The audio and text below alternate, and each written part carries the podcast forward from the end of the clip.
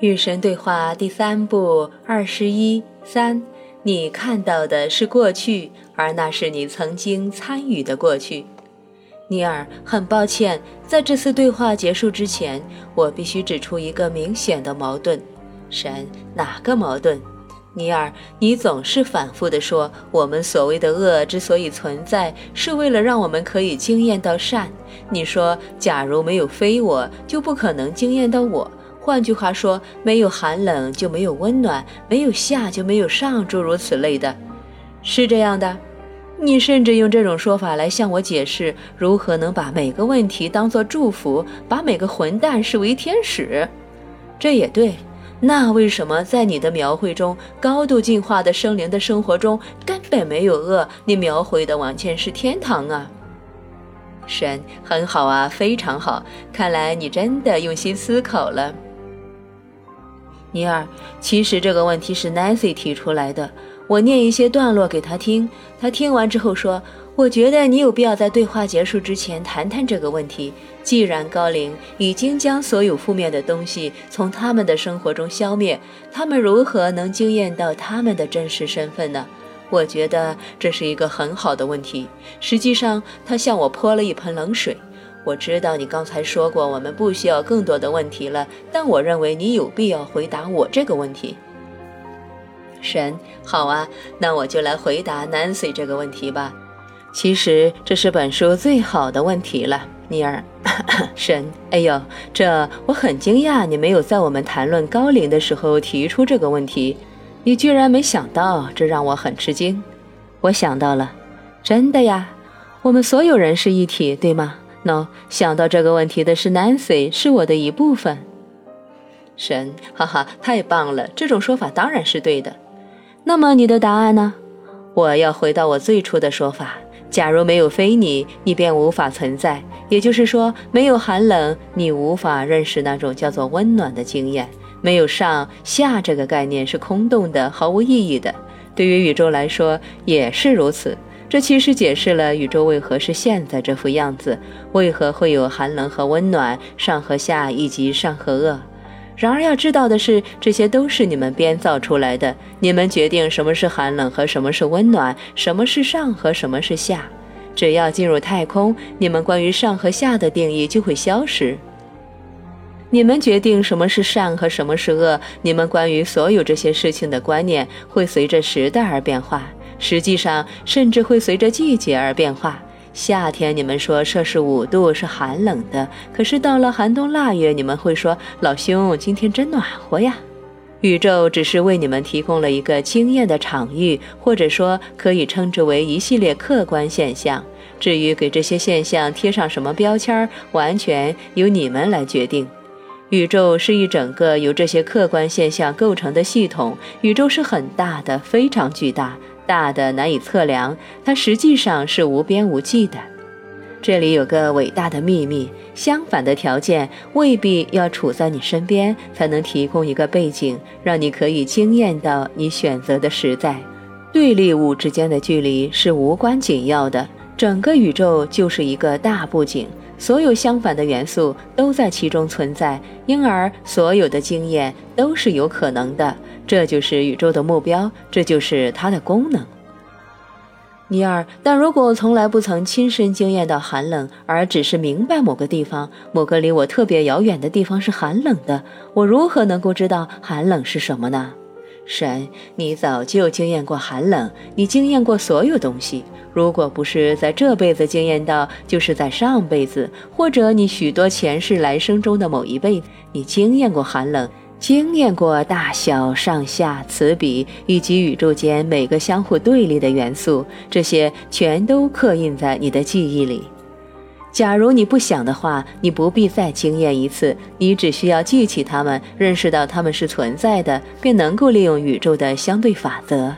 你们所有人皆是如此，你们所有人都经验过一切，你们就是一切，你们就是宇宙间的一切。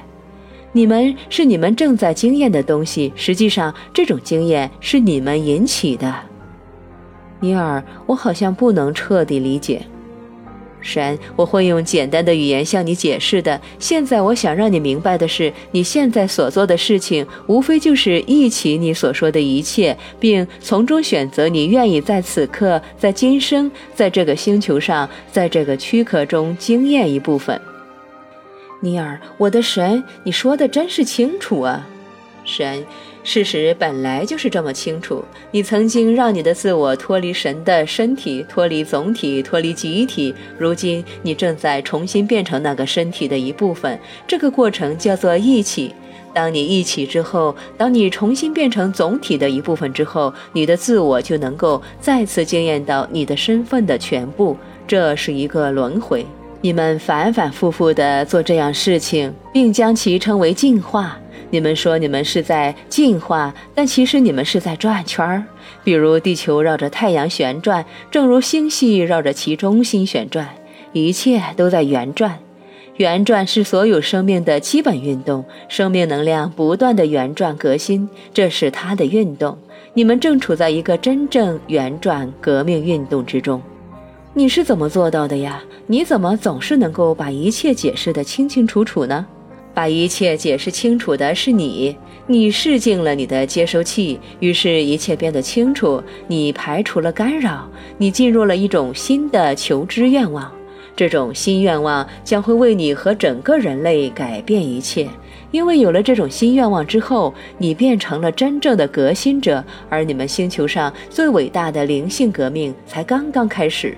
革命的步伐最好迈得快一点儿。我们需要新的灵性理论，现在就需要。我们当前的处境真是乱七八糟的，这是因为尽管所有生灵都已经在生活中拥有这一切相互对立的经验，但有些人并不知道这一点，他们已经忘记现在尚未完全一起，而高度进化的生灵则不是这样的。在他们的世界里，他们不需要面前摆着负面的东西才能够认识到他们的文明有多么正面。他们主动地认识到他们的正面身份，无需创造任何负面的东西来加以证实。高龄只要观察宇宙其他地方的情况，就能够知道他们的身份是哪些，不是哪些。实际上，你们自己的星球正是高龄所用的反面教材之一。地球上的景象让他们想起来，他们早就经验过你们正在经验的东西。他们因此获得一个尚在变化中的参考体系，借由这个体系，他们能够认识和理解他们现在拥有的经验。现在你能明白高龄社会为什么不需要恶或者负面的东西了吧？明白了。但我们的社会为什么需要这些东西呢？其实你们不需要的呀。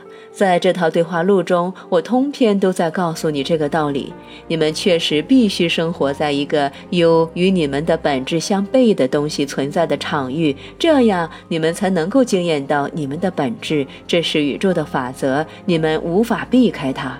然而，你们现在就生活在这样的场域里，你们不需要去创造一个，你们生活在其中的这个场域叫做宇宙。你们根本不需要亲自去创造一个更小的场域，这意味着你们现在就可以改变地球上的生活，消灭所有和你们的本质相悖的东西。这完全无损你们认识和经验你们的本质的能力。哇，这是本书最伟大的启示！以这种方式来结束这本书，真是太棒了。看来我无需召唤负面的东西，也能够以最完美的方式创造和实现我对自己最美妙的期许了。确实如此，这是我从一开始就告诉你的道理，但你没有解释的这么清楚啊！当时解释了，你也不懂的啦。为了惊艳到你的身份和你的理想身份，你无需创造出与之相反的东西，你只需要观察到它们已经被创造出来，在别的地方被创造出来就可以了。你只需要记起它已经存在就可以了。这就是善恶书上的知识果。我以前向你解释过的，它不是诅咒，不是最初的罪行，而是马修·福克斯所说的最初的姓氏。要记起它已经存在，要记起你曾在肉身中经验过它，以及宇宙间的一切。你只需向上看就好了。你的意思是向内心看吧？不，就是我说的那个意思。向上看，仰望星星，仰望天空，观察整个场域。我已经告诉过你，若想变成高度进化的生灵，你们只需要提高你们的观察能力，看清实际情况，然后去做有益之事。我只要凝望宇宙深处，就能看到其他地方的情况是怎么样的，也能利用这些相反的元素来理解我在此时此地的身份。是的，这就是所谓的义气，不是很准确呀，应该称之为观察。你认为你在观察的是什么呢？其他星球的生活，其他星系的生活。我认为只要技术足够先进，我们就能观察到这些东西。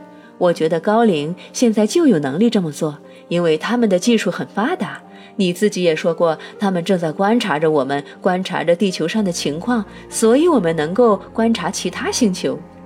但你认为你观察的其实是什么呢？我不懂你这个问题，那我来给你回答吧。你们正观察的是你们的过去，什么？当抬头看的时候，你能看到许多星星，它们在几百、几千、几百万光年之外。你看到的不是那里正在发生的事情，你看到的是从前发生的事情。你看到的是过去，而那是你曾经参与的过去。什么啊？你曾经在那里经验着那些事情，做着那些事情，真的？难道我没说过你有过许多前生吗？说过，但是，但是如果我跨越这么多光年的距离到那些地方去，那会怎么样呢？假如我真的有能力去那么远的地方，那会怎样呢？假如我此刻就能去到几百光年之外的地方，那会怎样呢？我会看到什么呢？两个我吗？你是说我能看见我自己同时存在于两个地方吗？当然了，到时你将会发现，我早就跟你说过的道理：时间是不存在的，你看到的根本不是过去，一切都在此刻发生。此刻，你也正生活在相对于地球时间而言的未来之中。正是因为你的各个自我之间有着很长的距离，你才能够经验这些独立的身份和时间片段。因而，你一起的过去和你看到的将来都是现在。哇，这种说法太令人难以置信了。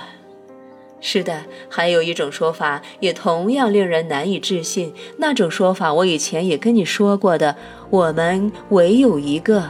所以，当你仰望星空时，你看到的景象可以称为我们的过去。我简直跟不上你的思路了。